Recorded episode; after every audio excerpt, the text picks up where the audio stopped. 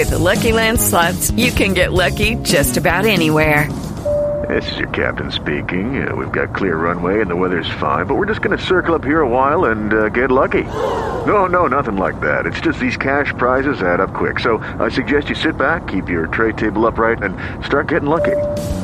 Play for free at LuckyLandSlots.com. Are you feeling lucky? No purchase necessary. Void where prohibited by law. 18 plus terms and conditions apply. See website for details. Este es un tema del que ya hemos hablado, pero es que nos siguen llegando una y otra historia y tiene que ver con el ejército colombiano. Básicamente lo que nos dicen algunos empresarios es que de la noche a la mañana las cosas cambiaron en el ejército y les han cambiado la manera, los requisitos de los contratos. Todo lo que pasa en el ejército en contratación es altísimo, es millonario. Cualquier medalla, cualquier uniforme, cualquier kit de preparación, todo, porque obviamente pues hay mucho dinero de por medio y hay mucha gente. Tenemos cuatro empresas por lo menos, Inversiones MPX, Misión Militar, Ares Supplies Colombia y otra que prefiere guardar el anonimato que dicen lo mismo, que están dando permisos express, que están cambiando los requisitos de contratación, que eso digamos ha pasado en esta en estos últimos meses y que todos los contratos o muchos terminan enfocados en una misma empresa de la que ya hablamos acá, que era Fuerza Élite en su momento, Carolina. Vanessa, y esto está ocurriendo en la expedición de la renovación que necesitan las empresas para el permiso de funcionamiento y así poder comercializar las prendas de uso privativo del ejército. Las denuncias que hemos recibido es de lo que estaría pasando en la Brigada 13 del Ejército Nacional en cabeza del general David Leonardo Gómez Pulido, comandante de la Brigada 13. Y un caso puntual, Vanessa, es el que sucedió con Fuerza Élite, de donde tenemos muchas preguntas alrededor por lo siguiente. Ellos presentan su carpeta con los requisitos el 25 de mayo. ¿Ellos son las empresas? Sí, todas las empresas. No, las empresas tienen diferentes fechas para presentarlo, pero el caso de Fuerza Élite la presenta el 25 de, de, mayo y el 6 de junio ya tiene la resolución con el permiso expedido sin ningún cambio de requisito para que pueda funcionar. Pero la Élite ya habíamos hablado porque es una empresa que en los últimos 10 años pasó de tener contratos por 1.900 millones de pesos a 12 mil millones de pesos.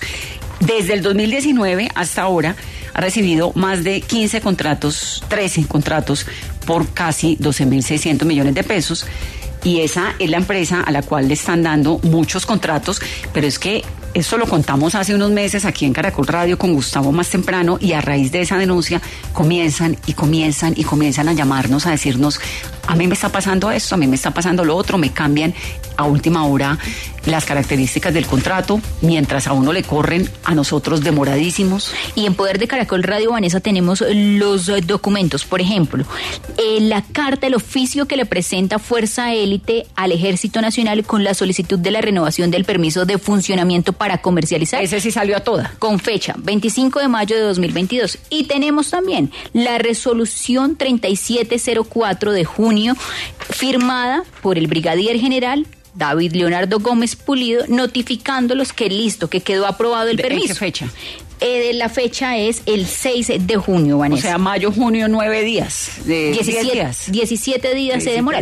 Ahora la pregunta es, ¿por qué a las demás empresas que también llevan su carpeta, cumplen con los requisitos, les cambian los requisitos, les devuelven y a muchas llevan más de seis y siete meses esperando este mismo permiso que 25 de mayo radican la carta y le confirmo la fecha, 6 de junio de 2022. Ya aprobado, porque ellos sí y los demás no. Don Fernando es el representante legal de una de esas empresas dedicada a la fabricación y comercialización de sables y de incentivos para las eh, fuerzas militares.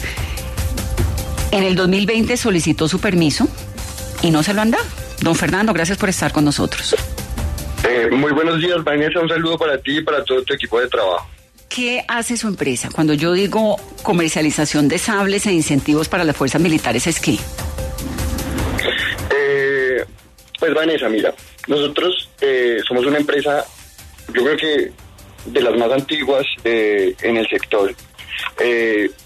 sables incentivos es solamente una de nuestras líneas de trabajo. Nosotros también vendemos eh, uniformes pixelados, equipos de campaña, eh, todo lo que tiene que ver, bueno, cascos, equipo antimotín, todo lo que tiene que ver con, con, pues, con, con, con elementos de intendencia militar.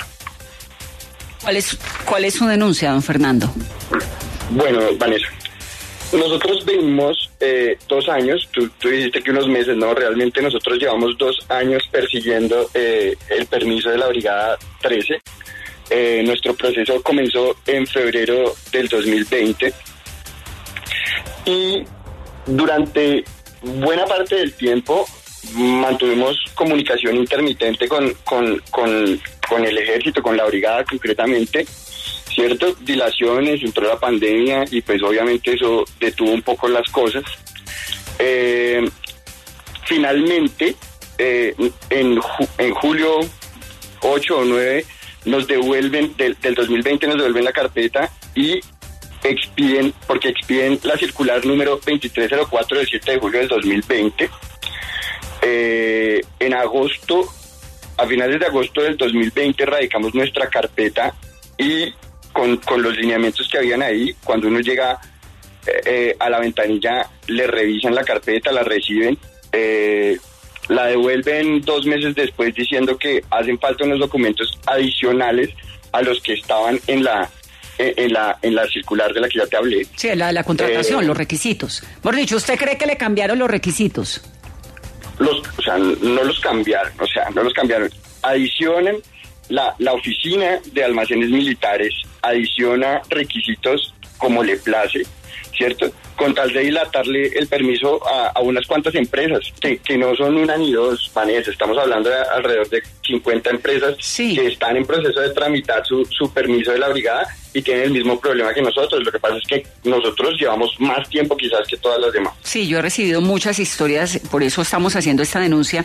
Ahora, ¿su teoría es cuál? Es decir, ¿para qué les aumentan eh, esos requisitos? ¿Para que no los cumplan, pero se los terminan dando todos a Fuerza Élite o a otra empresa? ¿O, qué es lo que pasa? Hay a otras pocas empresas, sí.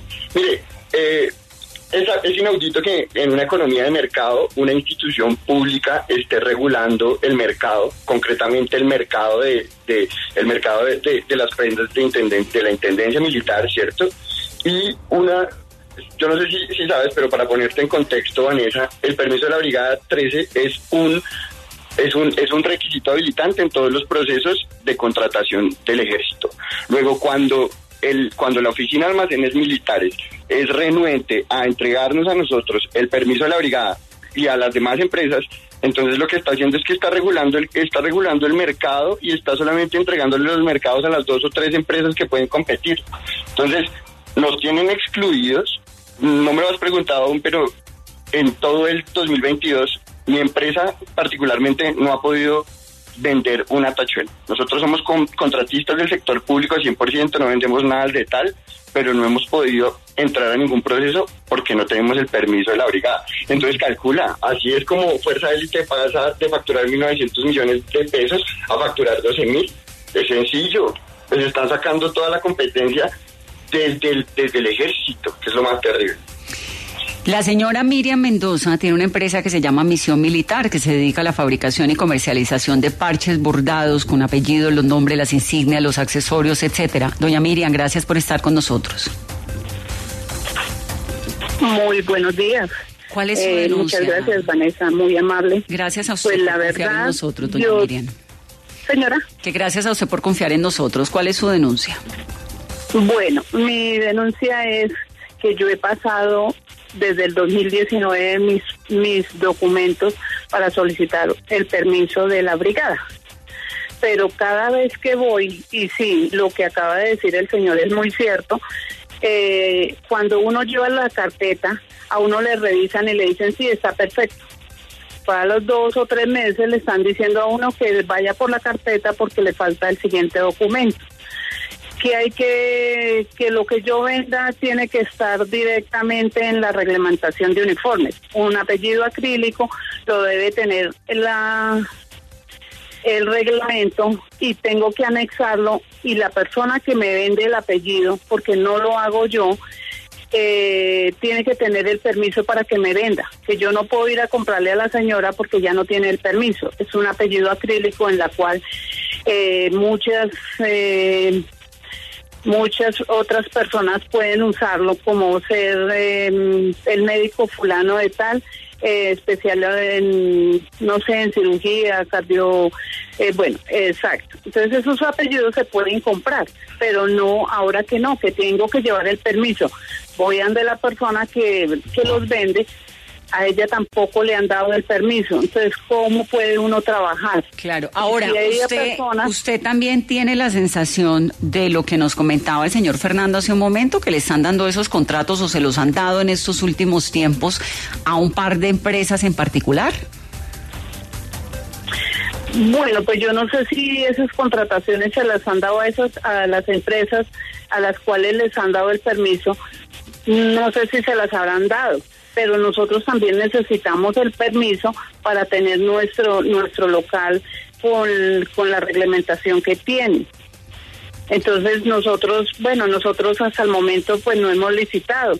Sí nos han llamado a que vayamos, pero va uno y presenta sus productos y nunca ha salido nada porque no somos tampoco una empresa, pues sí está conformada y todo, pero no ha sido de, de contrataciones grandes. No sé, la gente de pronto tenga capacidad de hacerlo, pero entonces sí necesitamos ese el permiso para funcionar, para poder trabajar porque no nosotros no, no le vendemos a nadie que no sea militar las cosas, porque nosotros estamos aquí dentro del batallón. ¿Y su nosotros fuera del batallón...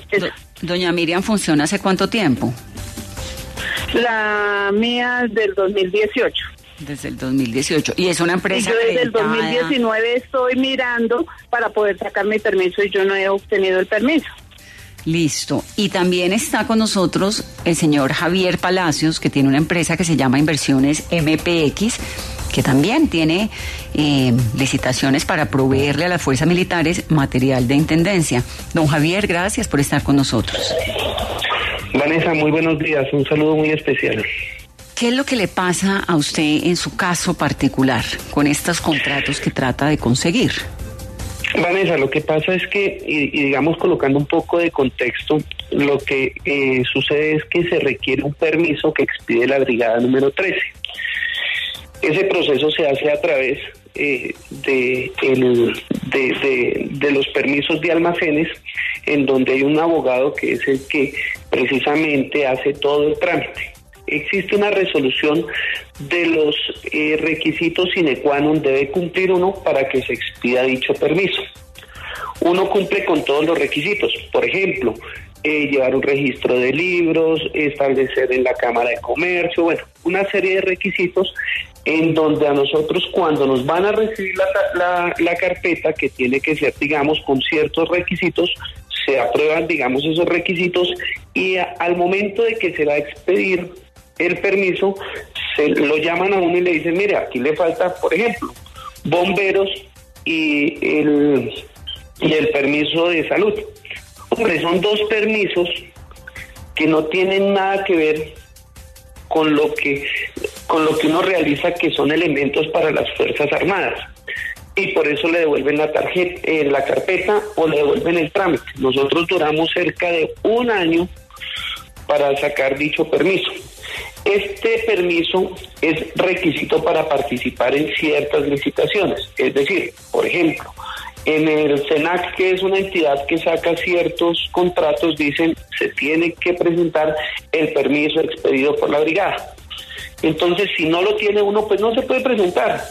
Pero además colocan un requisito que dice que uno tiene, si es comercializador, que pedir o establecer otros permisos para poder participar. Pues si somos competencia, Vanessa, ¿cómo otra empresa le va a prestar el, el, permiso sabiendo que puede dejar a una persona por fuera? Entonces, eh, digamos, eso es lo que viene sucediendo, que se demora.